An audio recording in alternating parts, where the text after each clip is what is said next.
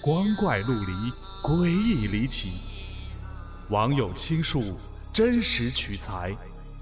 老黄故事之民间怪谈正在讲述。宿舍，一个姐妹儿，高中上的是鼎鼎大名的祖冲之中学。高中时候分住宿和走读，县城的都走读。周边村里的都住宿，和所有闹鬼的学校一样。据说我们学校也是修在乱葬岗上，和烈士陵园一墙之隔。啊，不，准确的说，烈士陵园就在我们的操场上。学校各种传说，死的都是学生。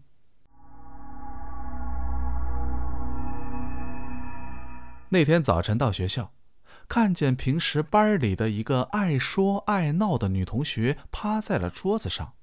这丫头，她爸爸是村里的武术教头，她也是从小习武。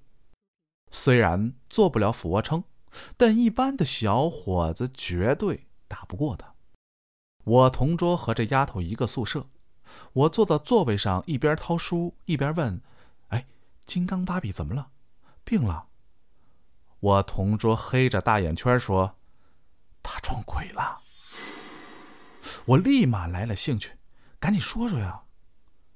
原来，昨天晚上习武这丫头睡得正香，忽然醒了，看见床头站着个人，白衣服，长头发。习武这丫头以为是他们社长呢，就问。你怎么还不睡觉啊？话音刚落，这白衣服扭头就走，到门口开门出去了。习武这丫头还问：“你干嘛去啊？”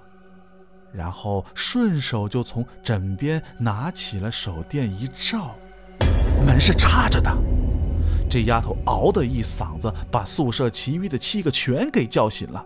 另外七个问他咋了咋了，他就把事儿这么一说，于是八个人就挤在一张床上，点着蜡，一宿没睡。什么？你问为什么不开灯？哼，你不知道所有学校十点之后都熄灯吗？